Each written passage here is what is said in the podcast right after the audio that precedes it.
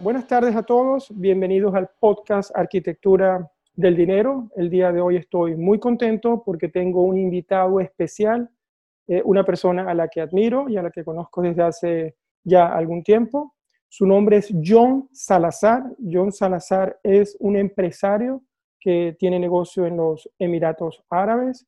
Se dedica a la parte del, de, tiene negocios en la parte de los renovables y el sector salud pero al mismo tiempo es director ejecutivo y socio del Instituto de Finanzas Personales en España, junto a, junto a Dimitri Uralov. Es director de operaciones del Club del Inversor, parte del Instituto de Finanzas Personales y es coach ejecutivo. Y aparte es una gran persona y de verdad que van a disfrutar mucho esta entrevista, estoy seguro, porque él nos va a poder compartir de, de esa visión que tiene hoy en día de lo que está sucediendo en la actualidad. Bienvenido, John, al podcast Arquitectura del Dinero. Muchas gracias, Mario. Gracias por tus palabras. Es un placer estar aquí hoy con vosotros. Enhorabuena también por todo el gran trabajo que estás haciendo con este podcast, con esta iniciativa. Eh, me parece que estás realmente pues, eh, tocando, dando valor a un montón de personas. Así que, pues, eh, lo he dicho, un placer y pues vamos a por ello. A por ello. Cuéntame, John, desde tu punto de vista, sé que eres una persona que que primero tiene una visión general en cuanto a la economía, porque estás en este mundo del, del que tiene que ver con las finanzas desde hace mucho tiempo y, formas parte, bueno, del Instituto de Finanzas Personales en España y, y has trabajado con mucha gente en esto. ¿Cómo ves tú la situación actual a nivel de la, de la economía? Vamos a hablar a nivel mundial. Sí, bueno, tenemos, como, como dices, ¿no? Eh, dentro del Instituto de Finanzas Personales estamos trabajando ahora con personas en más de 30 países. Eh, ya estuvo por aquí mi socio Dimitri Alov, eh, si recuerdo bien, me parece que pasó por este, por este programa. Correcto, correcto. Y en ese sentido hemos sido muy, muy ágiles. Prácticamente ya desde, desde segundo cero pues hemos estado manteniendo conversaciones con emprendedores, con empresarios, con inversores, con, personas de prácticamente todos los perfiles, de todo el, todo el espectro dentro del mundo del dinero eh, y tomándole el pulso ¿no? y viendo cómo evolucionaba todo y la situación en la que se encuentran ahora. También por otros proyectos que tenemos aquí los Emiratos Árabes, pues sí, estamos en constante em, contacto con, empresarios, también con, pequeños y medianos negocios, también con grandes inversores, grandes patrimonios. Entonces, bueno, estamos en ese sentido, sí, tomándole el pulso cada día al mercado, que considero que es lo que, lo que hay que hacer. Entonces, me, planteabas em, cómo veo yo esa situación a nivel global, ¿no? Eh, de nuevo, pues partiendo de, de la base de que siempre hay personas pues, que, tienen más conocimiento que uno, que son más inteligentes, que tienen más recursos, que tienen más dinero que no. Siempre eh, soy partidario muchas veces de ver lo que están haciendo esas personas. Eh, como parte de las actualizaciones que hacemos en Club del Inversor, pues hace poco hablábamos con Julius Bar. Julius Bar es una de las principales entidades de banca privada eh, que, hay, en el mundo. Y, a mí me, me, gustaba mucho, están haciendo unos esfuerzos en investigación pues, eh, muy, muy prolijos ahora con toda esta crisis. Y me parece que el modelo que compartían, un modelo de tres escenarios, pues puede ser de utilidad para situarnos, eh, para situar a todas las personas, a todos los oyentes del programa. Entonces, podemos partir de ahí, eh, de esa opinión, y de ahí yo pues te voy contando también cómo lo veo. Excelente, me parece muy bien, sí. Nos compartes esos tres escenarios. Esto es un poco lo que, lo que se está, lo que estaba estudiando en banca privada, ¿no? Y de nuevo, pues eh, hay que estar constantemente tomando el pulso al mercado. Ahora mismo hay una incertidumbre altísima. Em, estos tres escenarios lo que valoran, eh, lo que barajan es, en primer lugar, un escenario de, shock. eso quiere decir que los mercados caen rápidamente, luego suben, tendría como una forma de V. Las probabilidades que le daban algo así pues eran muy pequeñitas, de un 5%, y un poco la pieza moving part, la pieza móvil, ¿no? Para el poder hacer algo así, pues al menos a nivel de mercados, lo que los mercados valoran es el lanzamiento de una, de una vacuna, de algún tratamiento, ¿no? Aquí además lo que ocurre es que no hay datos como que puedas utilizar para, para modelar, como en otras crisis, porque eh, normalmente las, las, crisis no venían derivadas por una pandemia, por lo menos en los últimos años, y cuando ha sido así, Ebola, eh, pues ha sido una recuperación más, más rápida. ¿vale? Así que no hay, no hay datos mm, sobre los que basar un modelaje muy, eh, muy certero y por eso hay una incertidumbre enorme a nivel de mercados. Em, y la, la, magnitud de esta pandemia no la habíamos vivido antes, ¿no? es algo inédito también. Es algo que, pues con toda la velocidad de transporte que hay hoy en día, pues eh, es, desde luego es un escenario nuevo, ¿no? Y por eso también se está improvisando, se está yendo sobre la marcha.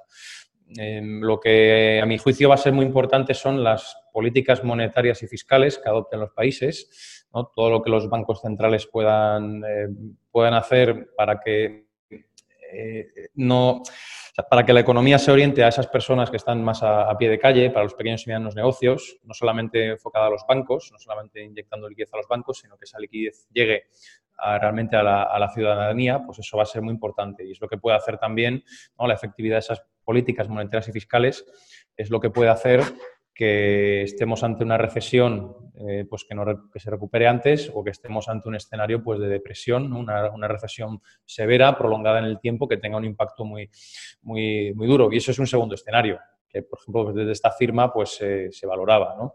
Em, ¿Esto qué quiere decir? Pues quiere decir que eh, la economía ahora mismo está, está, Mario, está como un cadáver, ¿no? Se está tratando de inyectar dinero desde los bancos centrales, pues tratando de, artificialmente pues, activar ese, ese, cuerpo.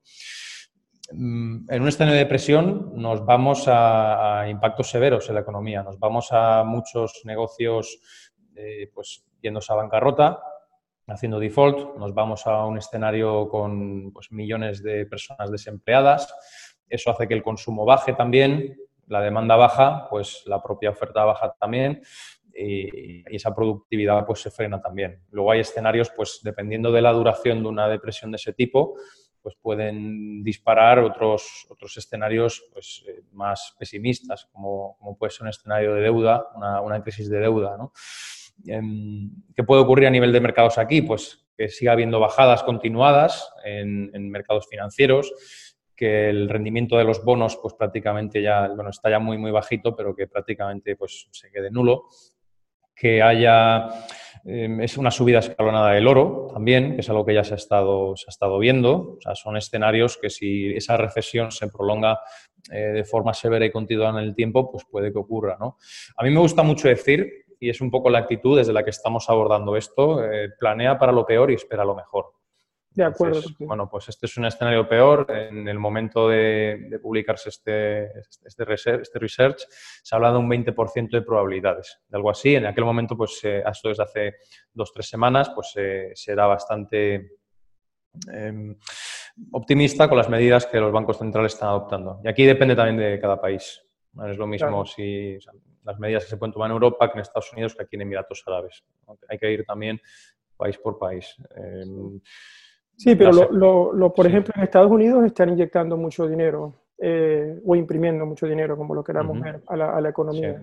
Eh, igual la Unión Europea también este, tiene medidas de este tipo. ¿Y cómo es allá en los Emiratos Árabes? ¿También este, hay inyección de dinero? Sí, aquí, aquí desde mi punto de vista se está, haciendo, se está haciendo un gran trabajo. Me parece que se están haciendo medidas en la, en la dirección apropiada. Se han inyectado, primero se inyectaron 125 billones de dirhams, si divides entre cuatro, pues te salen, salen los dólares, vamos a, decir alrededor de esos 30 eh, billones de dólares, y luego se han inyectado otros 125 billones de dirhams. además es un dinero que mm, eh, se ha inyectado liquidez a los bancos, pero sí que es un dinero pues, que sí que está llegando a, la, ciudadanía y a, pequeñas y medianas empresas. Entonces, yo creo que se ha reaccionado de manera ágil, y es un lugar donde nosotros estamos aquí también por los intereses que tenemos en, otros sectores, como sector salud.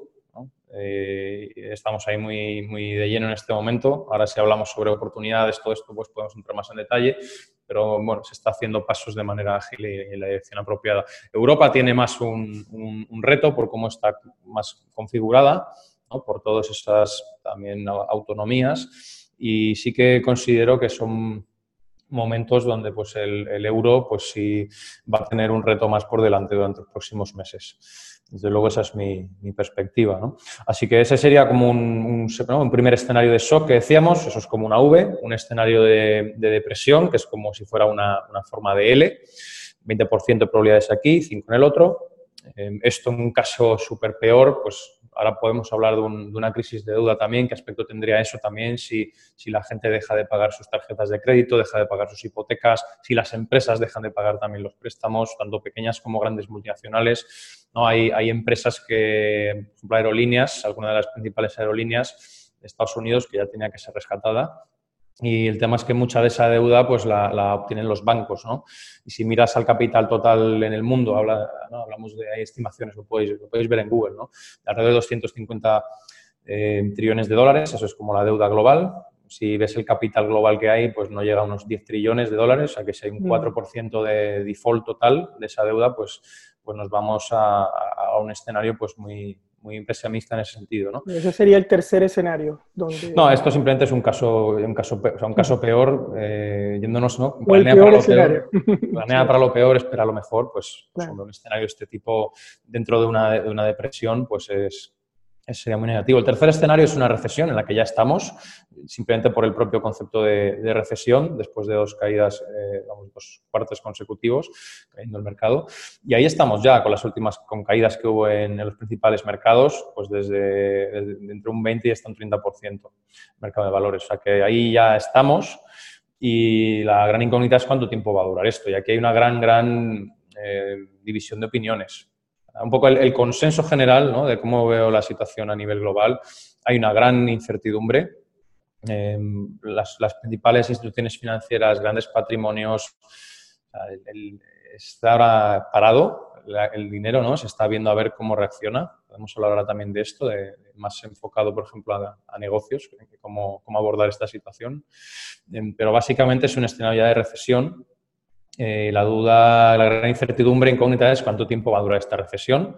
Y de nuevo, pues aquí esas, políticas monetarias, fiscales, las decisiones que se tomen desde bancos centrales y, que tomen los gobiernos, pues eh, juega un, rol significativo para ver si es tan, eh, tan severo el impacto y la duración de esta recesión o no. Yo soy, en este sentido, no, planeando para lo peor, esperando lo mejor. Sí considero que el mundo no va a ser ya como era antes. Vamos a, vamos a un nuevo mundo y la nueva normalidad pues será cuando haya un tratamiento, cuando algo esté disponible, pues será una nueva normalidad. Pero va a haber tendencias que, van a cambiar por completo. Podemos entrar ahí también. como ves, hay, muchos temas que podemos tocar hoy, Mario. Hay muchos temas. Yo ahí, te, voy, te voy siguiendo en ese sentido. ¿vale? sí, recesión. Sí, básicamente, bueno, nos has explicado esos tres escenarios que, que tú ves o que, has estado investigando y escuchando que tienen que ver con, con el, de, de shock, con el de mm, la depresión y, con el de la recesión como tal. y, definitivamente ya estamos en el, en el escenario de recesión. Este, los días siguen corriendo, los meses siguen corriendo, mucha gente sigue perdiendo los trabajos y, y, definitivamente, bueno, los gobiernos sí están, están interviniendo en este momento de alguna forma, los gobiernos, los que tienen, algunos gobiernos tienen más dinero que otros, bueno, aquí estamos hablando muy general y como estamos hablando muy general es difícil enfocarnos en, en una sola cosa, pero si vemos el mundo, bueno, está la parte de América o Estados Unidos, la parte de Europa, la parte de Asia, cada uno de su forma está tratando de paliar la situación lo mejor posible, pero es una situación que de alguna forma yo lo veo y como también tú lo mencionabas, es artificial, sigue siendo eh, artificial porque la recesión está allí.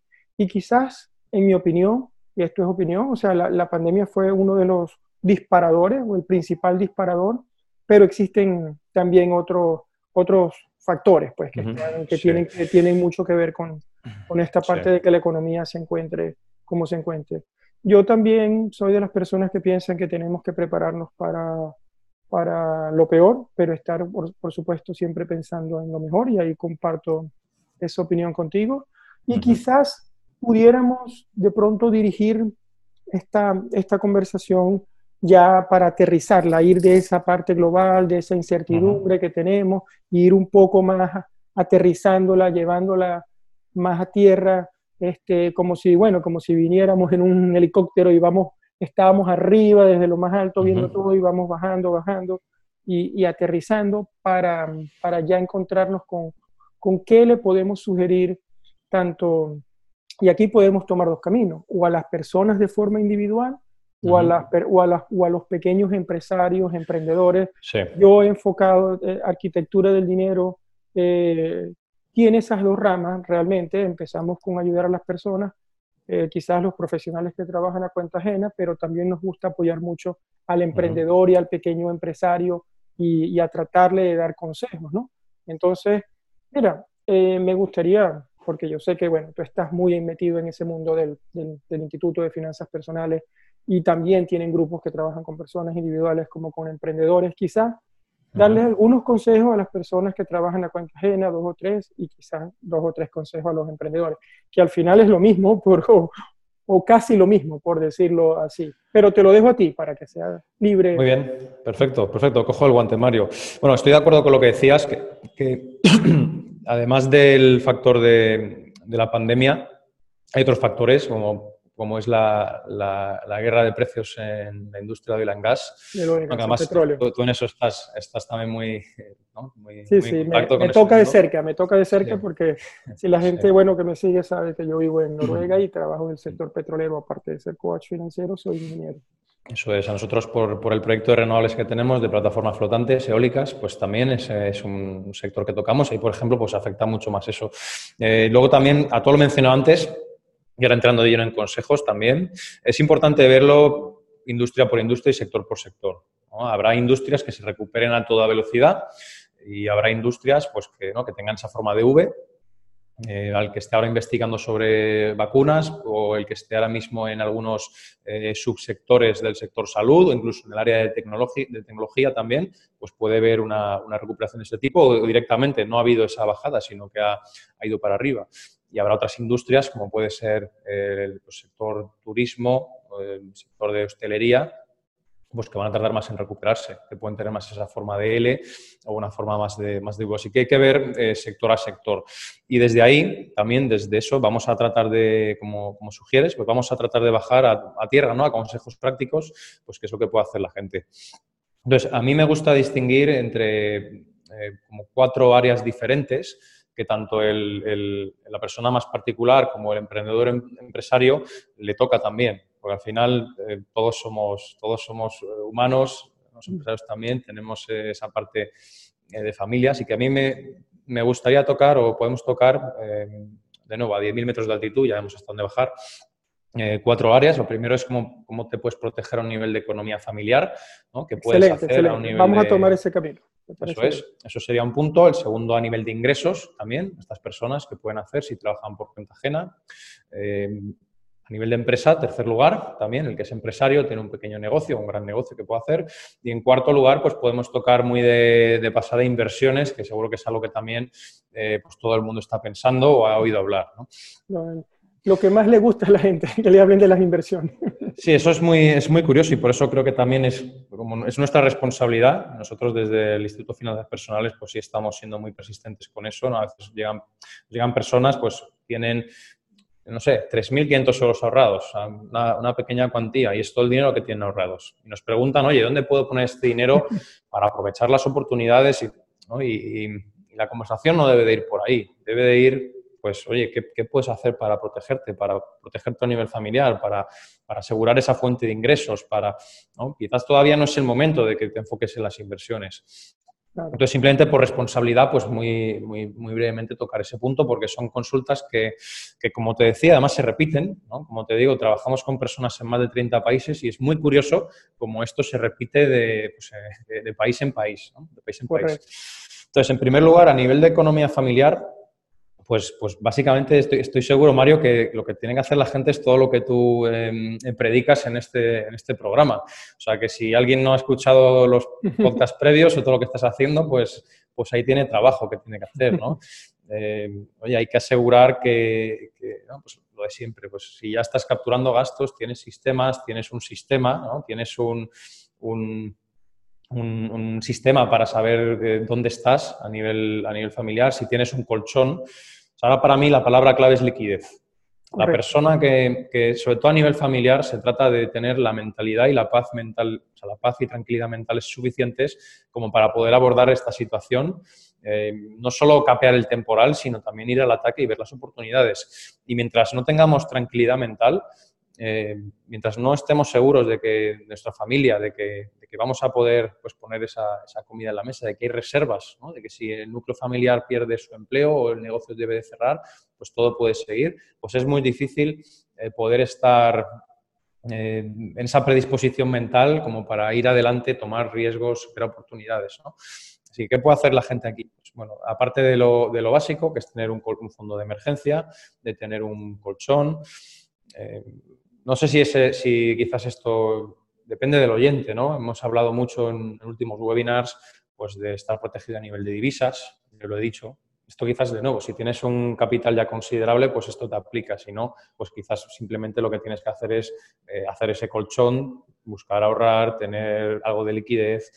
Sí, yo, yo en este momento lo que yo estoy enfocado con, todos con todos mis clientes también y con mis amigos y a las personas que les comunico es igual que tú decías, hay que mantener liquidez y hay que aumentar ese colchón. Llamémoslo fondo de emergencia cuando tenemos un, dinero apartado allí específicamente para emergencias, pero a mí me gusta diferenciar fondo de emergencia con el colchón de seguridad cuando ya hablamos que estamos, nos estamos protegiendo, comprando meses de vida, cuando tenemos por lo menos 3, 6 o quizás hasta 12 meses de, de, ahorros que nos pueden proteger o nos pueden cubrir nuestros gastos principales durante ese tiempo. Entonces, allí es mi foco número uno. O sea, me parece excelente que lo mencione. Absolutamente, ya sabes, en, el Instituto de Tiendas Personales esa es la filosofía que compartimos, que hay una separación clara entre lo que es un fondo de emergencia, eh, que está ahí, es dinero que, bueno, en caso de, de, de emergencia, de catástrofe, pues está ahí, lo tienes líquido, lo más líquido posible, lo tienes en cash preferiblemente, un colchón. Aquí, pues ya depende de cada uno, depende de cada uno cómo se encuentra eh, emocionalmente bien, si prefiere tener dinero para seis meses o para un año, para dos o para cuatro, para cinco. Esto ya depende de, cada, de la situación de cada persona, a nivel particular. Em, y luego otra, tener dinero separado para lo que hablamos más de inversiones, proyectos, son partidas completamente distintas. Que esto esté físicamente separado es algo que siempre también nosotros pues, abogamos por ello. Y una situación de este tipo, más pensando en cómo protegerte, em, yo, de nuevo, si tienes ya un, has, acumulado un capital, Em, yo soy partidario de trabajar con distintos bancos. Nosotros, personalmente, me gusta trabajar con em, cuatro o cinco grandes bancos, bancos que tienen una reputación. Hace poco hacíamos un ejercicio, a la gente le compartíamos los conceptos de coeficiente de caja, test de estrés, un poco que, que indaguen un poquito qué es lo que han hecho esos bancos, dónde están depositando su confianza. Trabajar con distintas divisas también, un escenario de, donde una divisa pues, se devalúa frente a otra, pues a mí me gusta trabajar con dólares, me gusta trabajar aquí con, el dirham, está pegado al dólar para el día a día, me gusta la libra, me gusta el franco suizo, son divisas estables. Eh, ahí tenéis, tenéis el euro también. Bueno, divisas, divisas estables, trabajar con cuatro o cinco grandes bancos en distintos países. Excelente. Eh, tener cash también, algo de cash, ¿no? Es una caja fuerte, por ejemplo, bueno, ya si tienes un, capital, pues son medidas que, puedes abordar. Si no tienes ese capital, pues sobre todo toma control. Ten, unos sistemas, se trata de, que lo que salga sea eh, menor que lo que entra, ¿no? Vete acumulando este dinero, prepárate, como decía ahora Mario también, liquidez. Y a nivel de hogar, pues estate, estate preparado también. Estate preparado. Perfecto, perfecto. Eso a nivel familiar, ¿no? Em, nivel de ingresos, que puede hacer alguien, sobre todo que trabaja por cuenta ajena, ¿no? Pues em, son momentos para mí donde si, trabajas por cuenta ajena son momentos para hacerle saber a tu, a tu empleador que, estás ahí, ¿no? que estás ahí con él. Estás ahí con él. He, visto situaciones aquí, Mario, de, de todos los colores, desde Em, empresarios que se ven obligados a, pues a, despedir y, créeme que es lo peor porque es como cortarnos las manos, es como la última medida, pero realmente hemos conocido empresarios que en esta situación pues lo están pasando muy muy mal y, han tenido que ir a ese caso extremo y, otras personas pues que han abogado por, por hacer reducciones, por buscar hacer reducciones parciales. En, ahí en, en caso de España, por ejemplo, Europa, pues sí, esa fórmula de, de, como de ERE temporal también, de ERTE, que han llamado. Créeme que cuando, cuando un empresario se ve en la situación de tener que hacer despidos es lo último, lo último que quiere hacer. Entonces, ¿qué puede hacer alguien para proteger su, su, empleo ¿no? o proteger sus ingresos? Y creo que esa debería ser la principal prioridad en este momento. Para la persona que solo tiene una fuente de ingresos y, literalmente depende el, que su familia pues coma, eh, que esos ingresos sigan entrando, pues debe proteger eso con uñas y dientes, debe dar un paso adelante, si es posible, liderar, ¿no? en este momento donde la gente está más contraída, pues dar ese paso adelante, decir, mira, estoy aquí, yo me encargo de este proyecto. Son momentos donde es muy importante sobrecomunicarte pues con, tu, con tus superiores, con tu equipo, si gestionas un equipo. Todo el mundo está experimentando esas mismas emociones ¿no? que, tú puedes estar escuchando, eh, que tú puedes estar sintiendo con toda esta situación. Y son momentos donde, realmente pues, hay que, sobre, sobrecomunicarse en ese sentido. ¿no? y liderar también. Si puedes dar certidumbre y liderazgo, eh, pues la gente lo va, lo va a valorar también. Em, Muy de acuerdo contigo. Eso es desde, ahí, ¿no? Em, damos muchos más tips, consejos en, Mentoring para la Crisis, todo este programa que estamos haciendo ahora, cada semana, pues ahí sí pues entramos, hacemos 90 minutos, dos horas dando consejos para cada una de las áreas, ¿no? Simplemente esto es una, una visión a un nivel general, ¿no? Pues de esos como principales. No, pero es genial, eh, definitivamente que la gente lo piense, que, que lo más importante en este momento es, si tienes sobre todo una fuente de ingresos, estar enfocado en, en destacarte, en ser proactivo, en, en, estar, o sea, allí para la compañía para la que estás trabajando y volverte inclusive eh, tratar de ser imprescindible en, en la medida de lo posible, o sea, tratar de, de que si te llegase a, la compañía llegase a estar en una situación de que tiene que prescindir de gente que tú seas el último o que no, o se queden contigo.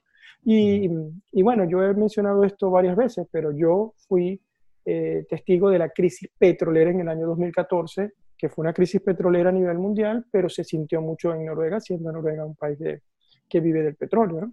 Y, y en, ese, en ese año, definitivamente, aquí en Noruega, 30.000 personas perdieron su trabajo, incluyendo mi esposa, que también trabaja, es ingeniero y trabaja en el sector petrolero. Y bueno, yo diría que tuve la suerte o me logré mover o estuve tratando de seguir ese mismo consejo que tú estás dando y me logré mantener trabajando, pero, pero fue difícil. Y eso fue algo que a mí me hizo realmente reflexionar mucho y, y enfocarme también en la parte de las finanzas, para serte sincero. Sí.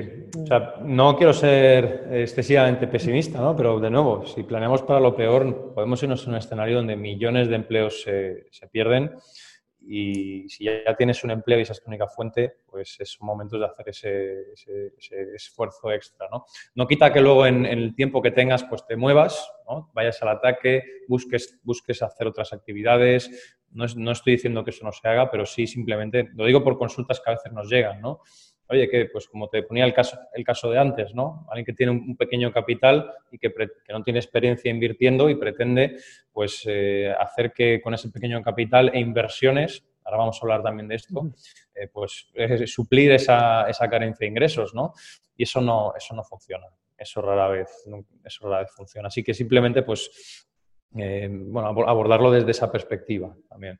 Em, a nivel de empresa, ¿no? Hemos hablado también, hemos hablado ahora de, ese, si trabajas por cuenta ajena. A nivel de empresa, pues de nuevo, eh, hay, depende de la industria también. Quizás, quizás volviendo un momento, por un momento al caso anterior, quizás estás en una industria que está despegando. Eh, pues bueno, pues ahí también pues, tienes grandes oportunidades. O quizás quieres moverte, ¿no? Como, como me gusta decir, no somos, no somos un árbol, podemos movernos. Podemos movernos perfectamente de una industria a otra también. No, no estoy diciendo que eso tampoco se, se, busque hacer. Hay industrias que lo están haciendo excelentemente. Y hace poco pues, se veías a, Amazon que anunciaba una serie de contrataciones, ¿no? porque necesitaban más personas para cubrir toda la demanda que tienen. Y las empresas de tecnología, como esta empresa de Zoom, por la plataforma que estamos hablando, valga la cuña, eh, se disparó y ahí ya le ha salido competencia, inclusive gente que está desarrollando y sí, la gente que tiene servicios de hosting o este tipo. Hay empresas que están bien, no son todas las empresas que pero... Sí. nosotros en ese sentido pues somos, somos de ese grupo de empresas que, que sí hemos crecido. Ha habido, ha habido áreas donde hemos bajado, eh, algunos clientes pues, han continuado, pero sobre todo hemos aumentado, hemos aumentado clientes. Entonces, em, para mí, áreas de tecnología, áreas de sector salud también, eh, son áreas donde dentro de algunos subsectores, de nuevo, no es lo mismo comparar clínicas dentales con tratamientos agudos ¿no? o tratamientos de diálisis agudos a domicilio. Um, dentro del mundo de negocios online también, pues no es lo mismo nuestra actividad, que estamos en punta de lanza, que estamos constantemente pues, ayudando a las personas en, este campo, que, pues, que, otro, que otra actividad que a lo mejor dependía más de, de, pues, de la situación actual. Entonces, a, nivel de empresa, ¿qué puede hacer la gente? Pues a mí me gusta diferenciar, como, dijo Charles Darwin, aquí el que sobrevive no es ni el, más, ni el más inteligente ni el más fuerte, sino el que más rápido se adapta. Y, adaptarse va de, de, poner mecanismos de defensa y mecanismos de ataque.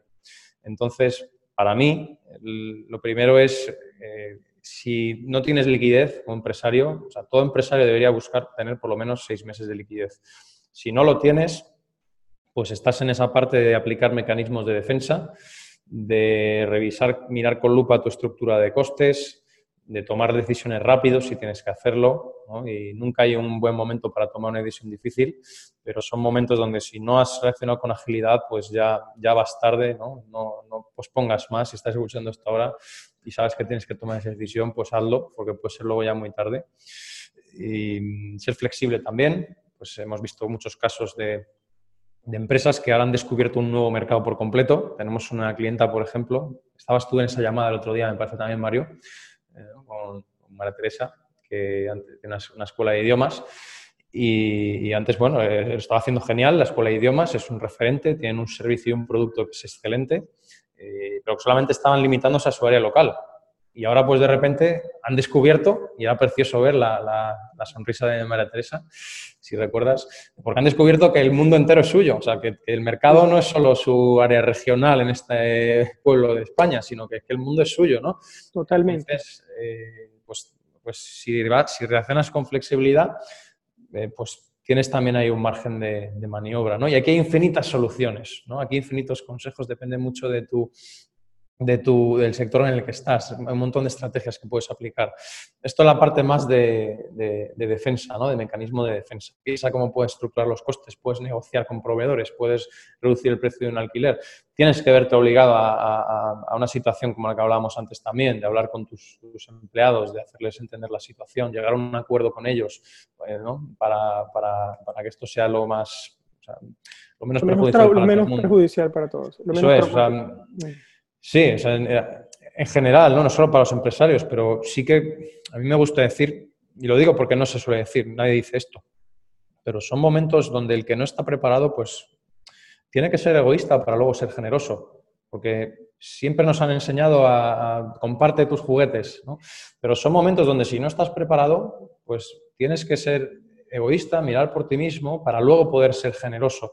el empresario que si, que si tiene que decidir entre poner la comida en la mesa para su familia o seguir dando empleo, pues si, se ve obligado a, temporalmente cortar esa situación, quizás puede salvar la empresa y luego seguir proviendo de empleo a esas personas. Correcto. Y sé que esto no, no, gusta decirlo, ¿no? Pero que cada cual, pues a su situación particular, pues lo aplique como mejor piense, para luego ser generoso. Sí, no cuesta decirlo, pero es totalmente cierto. Eh, te lo he escuchado a ti, eh, curiosamente entrevistaba a otra persona hace unos días en el podcast eh, del sector de finanzas en España y me decía, Mario, hay que ser egoísta, porque es lo que toca en este momento para después poder ser generoso, para después poder ayudar, pero en este momento hay que, hay que velar por la familia, hay que velar por el negocio, hay que velar por, por esto. Y es duro, pero es la realidad, vamos a estar claros y hay, y hay que hacerlo. Si estás preparado, pues bueno, estamos ahora en posición de ayudar a los demás. Es, también eh, gran parte de lo que estamos haciendo, de entrar en otros proyectos de más filantropía. Hace poco, por ejemplo, buscamos financiar unas mascarillas para que fueran a España con nuestros amigos aquí en Emiratos Árabes, un proyecto que estamos orquestando aquí. Entonces, si estás preparado, pues genial, es un momento donde, donde puedes ayudar a un montón de gente que lo necesita. Pero si, si estás en ese lugar donde no, no, no, te has puesto, no estás listo ¿no? a nivel de economía familiar, de ingresos, de empresa, de inversiones, pues mira también qué es lo que tienes que hacer, no lo pospongas. ¿no? Em, para la persona que también lo está, que está preparada a nivel de empresa, pues oye, también es momento de ir al ataque. Por lo menos para, para mí es por lo que abogo, por, por múltiples beneficios. Eh, por un lado, porque la mayoría de empresas están, están recogidas, ¿no? están en el búnker escondidas. Y ahora es un momento donde si sales afuera y lideras y dentro del caos provees de, ese liderazgo, de, si pones orden en el caos, ¿no? me gusta decir, del caos viene el orden, eh, pues eh, vas, a tener, vas a traer más atención de, lo que estabas haciendo antes. Es momento para innovar también, innovar barato, innovar muy rápido.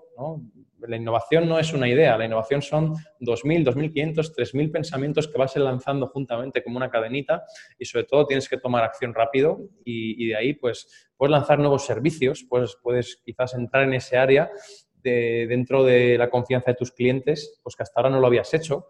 Nosotros estamos haciendo eso también. Ahora, ahora podemos, podemos ir ya más eh, en, unos instantes a más qué es lo que hemos hecho en concreto, pero son momentos para innovar, incluso para, para aplicar ese concepto de, de antifragilidad que, que, describía Taleb, el autor Taleb, ¿no? que básicamente es en lugar de contraerte frente al golpe, pues elongarte, ¿no? eh, tratar de mejorar todavía más.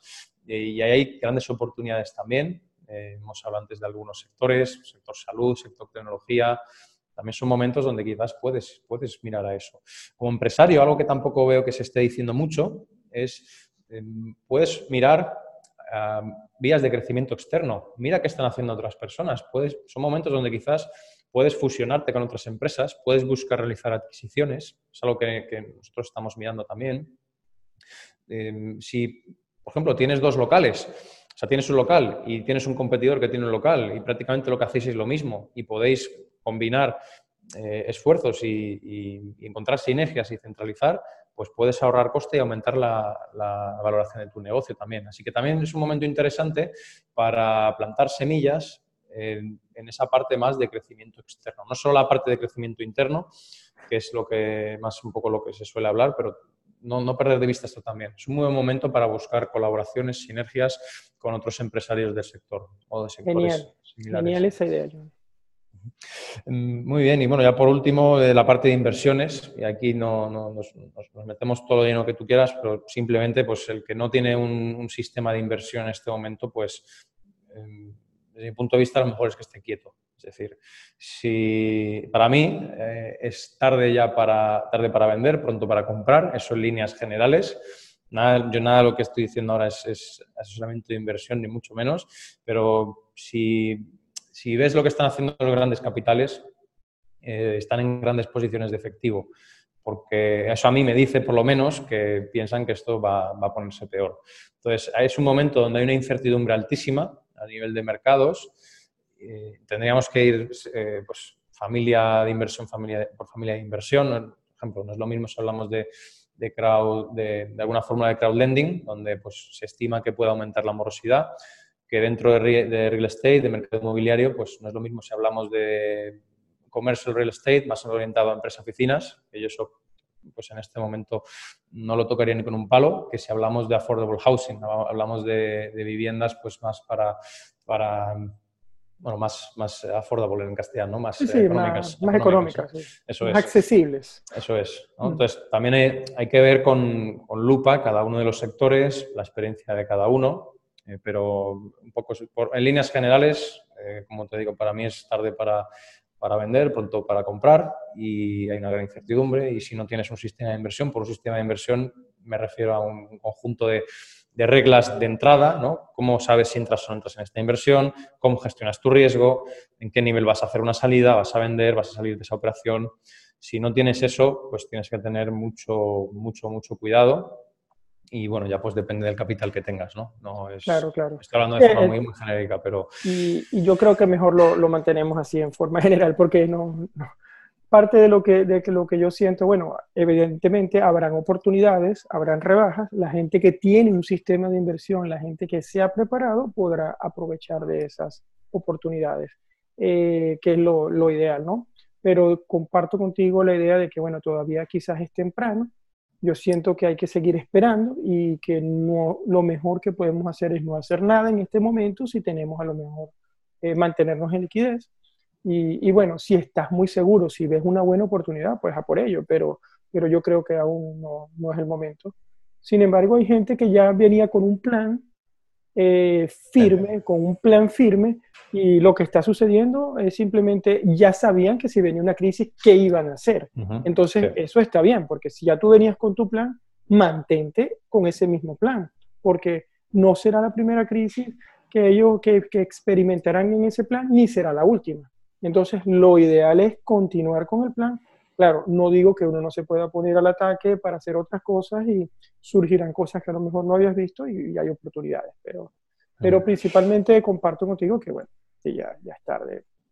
O sea, nosotros sí, o sea, hicimos un webinario en diciembre del año pasado. O sea, esto es una de, esas, no quiero decir, os lo dije, pero es que lo dijimos. ya veníamos desde el año pasado preparándonos para un escenario así. No pensábamos que viniera en forma de, pues, de un coronavirus. Eh, no, pensábamos que viniera de esta manera también con una crisis de precios de, petróleo.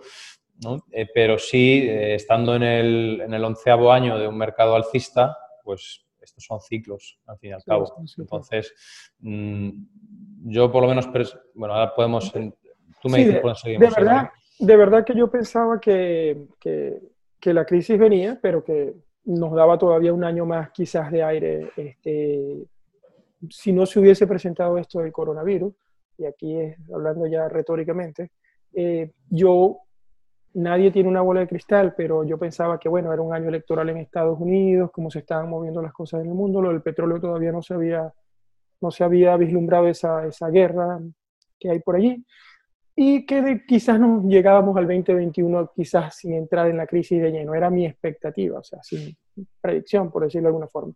La pandemia creo que la ha acelerado, lo del petróleo también, y bueno, como te dije al principio de la conversación, muchos factores.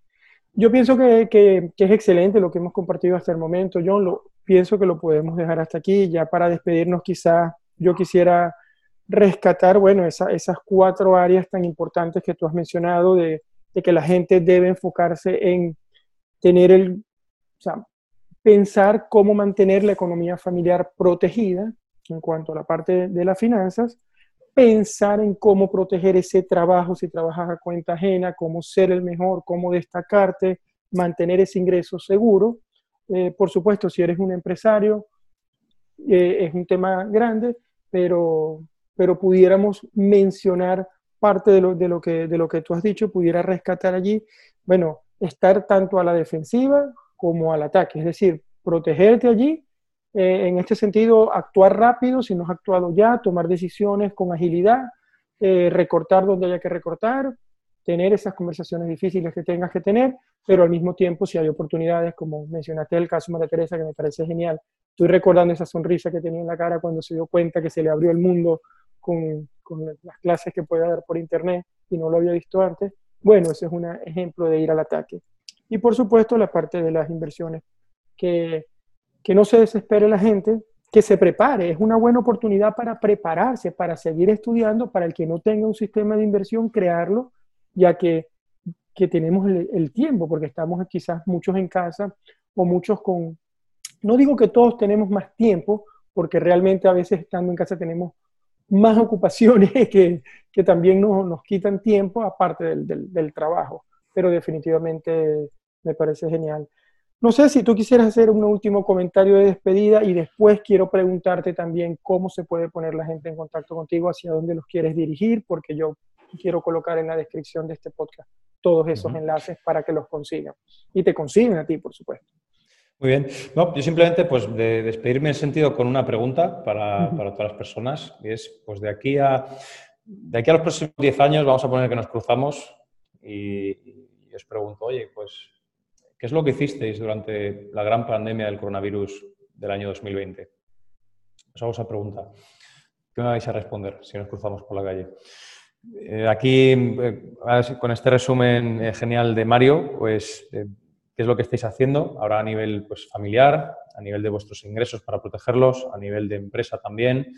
Quizás sea momento también de innovar, de hacer eso que siempre habéis querido hacer y también a un nivel de inversión, pues tener ese, ese, sistema.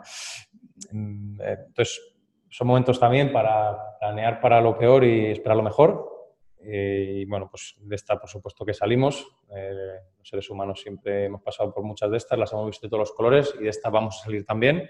Así que simplemente, pues, ¿cuál es esa actitud que quieres, que quieres abordar? Son, son, momentos para liderar también. Así que, ¿qué es, lo que, ¿qué es lo que vas a hacer durante esta gran pandemia del coronavirus? Me gusta dejar a la gente con esa pregunta, genial. Muy bien. ¿Y, cómo, dónde te podemos encontrar? ¿Cómo pueden entrar en contacto? Pues eh, están eh, están súper invitados a entrar en contacto conmigo por LinkedIn. Aquí te dejo, te compartir ahora mi, enlace. Y sobre todo para, para, todo lo que estamos aquí tocando, pues están súper invitados a, a entrar también en mi canal de YouTube, a entrar en el Instituto de Finanzas Personales, donde estamos entrando muy, muy de lleno en todo esto. Si tienen intereses en el, en sector salud, estamos ahora aquí en Emiratos interesados en adquirir negocios eh, dentro del sector salud. Estamos en constante comunicaciones con empresarios, ejecutando una, una, estrategia de consolidación dentro del sector, lo que pueden ver más detalles en LinkedIn. Y pues de aquí, pues súper súper encantado de conocer personas eh, con una mentalidad eh, similar y con ganas de ir, con ganas de ir adelante y seguir mejorando. Genial, John. Bueno, muy agradecido por haber aceptado la invitación a Arquitectura del Dinero. Espero que no sea la última vez. Y bueno, seguimos en contacto. Un fuerte abrazo, John, y hacia adelante, que de esta salimos juntos. Muy bien, genial, Mario. Gracias por vuestra invitación, por vuestro tiempo. Un abrazo enorme y seguimos empujando.